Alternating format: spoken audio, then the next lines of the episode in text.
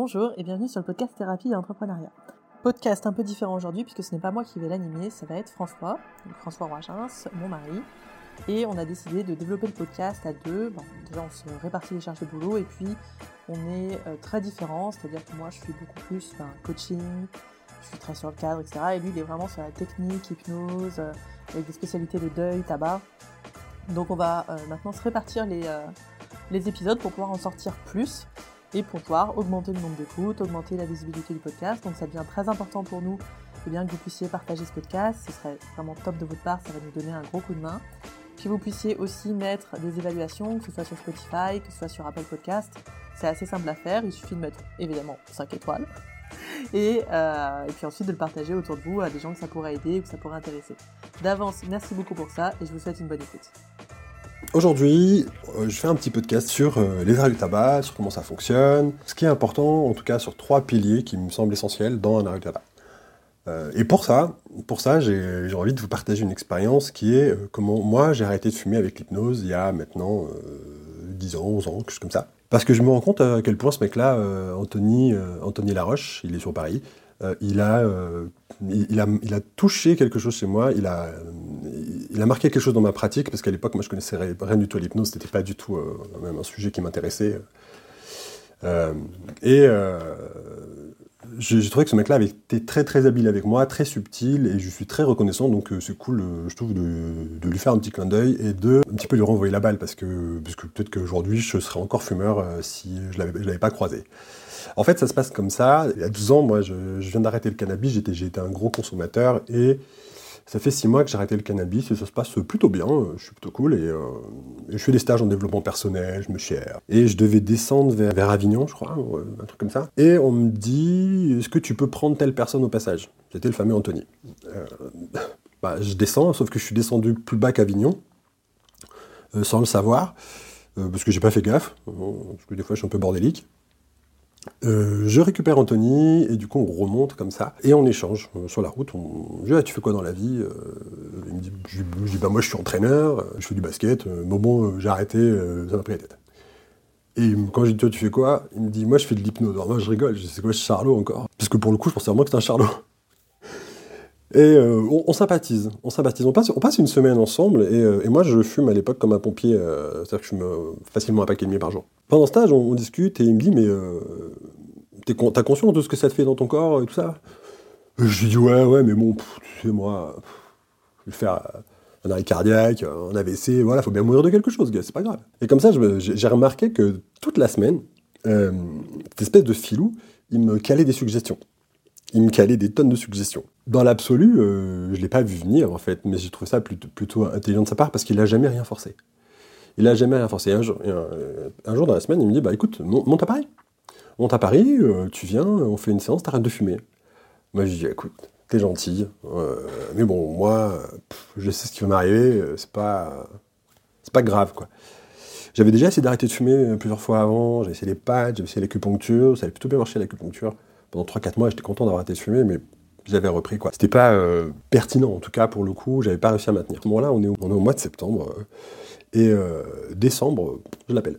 Je l'appelle, je dis écoute, monte à Paris, fais-moi ton truc là, et on va voir ce que ça donne. Très sincèrement, j'étais pas du tout motivé. Je me trouvais pas du tout motivé. Enfin, je pensais que j'étais pas motivé. J'affichais rien qui donnait une motivation. Si on m'avait demandé, François, sur une échelle de 0 à 10, ta motivation, elle est à combien? J'aurais dit 2 ou 3, plus. J'étais plus motivé pour monter faire la bringue en fait pendant une semaine avec lui que vraiment arrêter de fumer. Décembre, je l'appelle et on a rendez-vous un mois plus tard, euh, exactement le 28 janvier. Je me rappelle parce que c'est la date d'anniversaire d'une pote euh, de lycée. euh, voilà. Pendant ce temps-là, ça mûrit, euh, j'en discute avec des gens, je suis ouais, je vais tenter l'hypnose pour arrêter de fumer, tout ça, mais bon, on verra bien. Je monte à Paris, train, euh, métro, euh, J'arrive dans le 7 parce qu'il habitait, il, habite certainement encore dans le 7 Il avait des séances, donc moi j'attends, euh, j'attends, j'attends bah, sagement. Euh, donc je boire un café. je me dis putain, c'est cher les cafés à Paris, dis donc. En allant chez lui, au moment où on avait rendez-vous, on avait rendez-vous vers 18h, je croise un, un mendiant. Du coup, j'avais mes deux paquets de clubs sur moi et je, donne mes deux paquets de clubs. Et là, dans ma tête, je me dis, oh, papa, François, pourvu que ça passe, parce que sinon, la nuit, ça va être tendu. hein. Je monte, bah, il m'accueille, on commence à discuter, on parle tabac, des lobbies tabac, on parle, euh, on parle de beaucoup de choses, parce que moi, par exemple, je lui dis, euh, j'ai essayé plein de choses pour arrêter de fumer, mais je suis pas assez motivé, j'ai pas, j'ai pas le déclic, j'ai pas la motivation, j'ai pas, je suis pas assez solide, je suis pas assez fort mentalement. Et boum, direct, il me dit arrête tes conneries. comment tu sais ça? Je dis bah voilà, à chaque fois je reprends. il me fait mais t'as déjà arrêté? Ouais, un petit peu, mais c'était pas assez.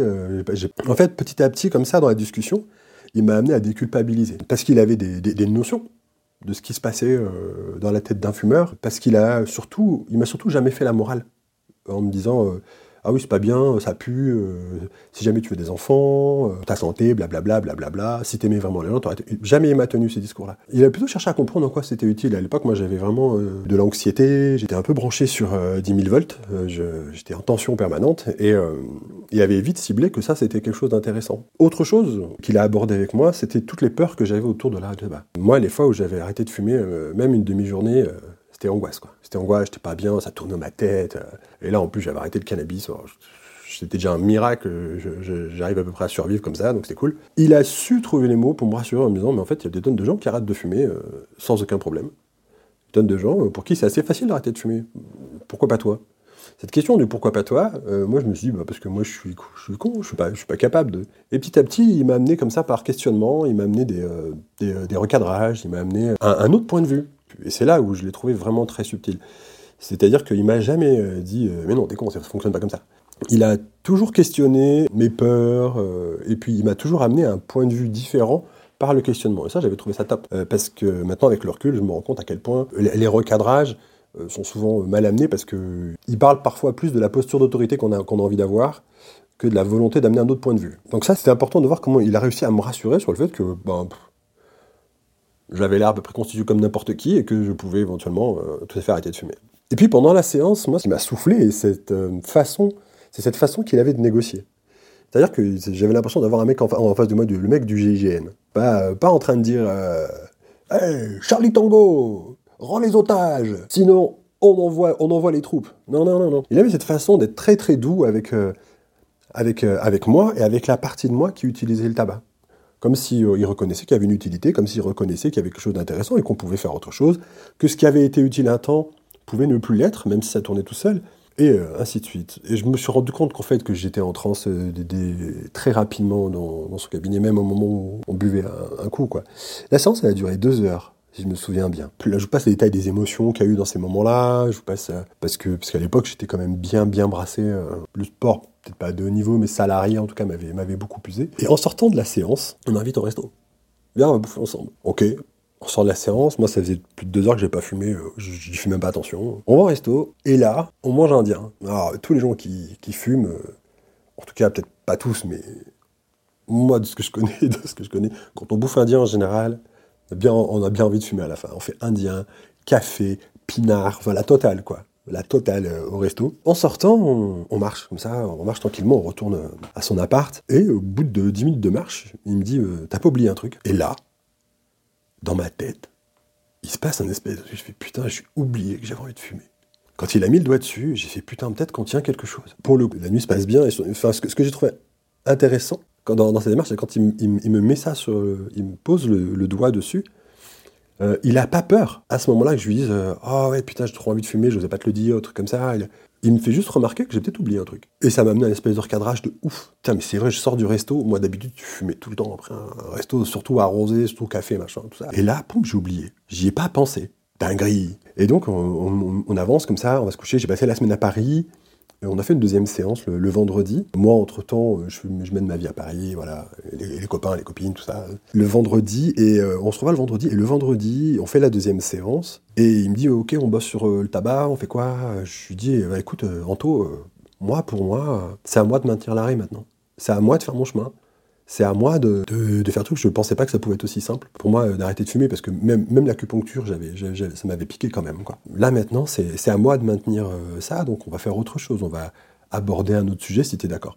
Donc, et du coup, on a abordé un autre sujet qui, maintenant, avec le recul, était en lien avec le tabac, mais on a abordé un autre sujet. Et je dois reconnaître que ce mec-là a beaucoup influencé du coup ma, démarche dans les arrêts du tabac parce que après je me dis putain c'est top en fait ce truc euh, moi qui cherchais à accompagner des gens et tout l'hypnose c'est vraiment cool pour ça. Et du coup je me suis formé à l'hypnose c'est là où c'est là où j'ai fait tapis en fait avec euh, ma rupture conventionnelle je me suis formé à l'arche. Et vraiment dans cette idée là d'accompagner les gens dans, dans les arrêts du tabac. C'est pas parce que moi j'ai arrêté avec l'hypnose ou que je me suis mis à l'hypnose avec cet arrêt du tabac et ainsi de suite que ça fait de moi un meilleur prat. C'est pas, c'est pas, la question en fait. Ça me donne juste un regard différent. Je me rends compte qu'à quel point ce mec-là, Anthony, il a touché quelque chose chez moi dans, dans sa façon qu'il avait d'aborder les choses, c'est-à-dire que il y avait cette façon de déculpabiliser, cette façon de me rassurer quand j'avais peur, parce que j'ai eu peur d'arrêter.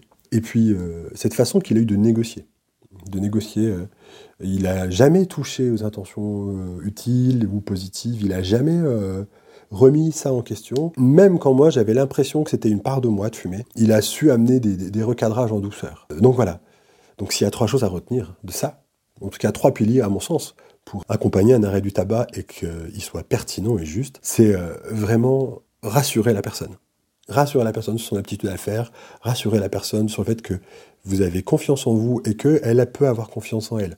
Je me rappelle, j'avais pendant dans la semaine qu'on passe ensemble dans un stage en développement personnel, euh, je suis dit ouais, si je viens de voir, euh, il faut que il faut que j'arrête avant, que je fasse de l'acupuncture, comme ça. Il m'a regardé, il m'a juste fait nom de la tête. Ce nom de la tête, il m'a envoyé un message de confiance en lui, qui m'a donné confiance en moi. C'est-à-dire qu'il avait tellement l'air sûr de lui il avait tellement l'air sûr de lui que du coup ça m'a ça m'a fait du bien. Je ne sais pas s'il était vraiment sûr de lui, mais en tout cas il le jouait très très bien. Donc rassurer, déculpabiliser, vraiment très important, très très important déculpabiliser. Euh, le tabac est une vaste manipulation. Il y a plein de choses à lire là-dessus et à, et à voir là-dessus. Et négocier, négocier en douceur. Laissez-nous un commentaire si vous avez aimé ce podcast, même si vous l'avez pas aimé, ça peut être super intéressant d'avoir vos avis. Partagez-le autant que possible parce que je pense que ça peut être utile pour plein d'hypnos qui débutent, euh, d'avoir euh, peut-être une base, peut-être une piste de réflexion en tout cas sur comment on pourrait mener des arrêts du tabac. Ok? Puis c'est déjà pas mal. Je vous dis à très bientôt pour un prochain podcast. Salut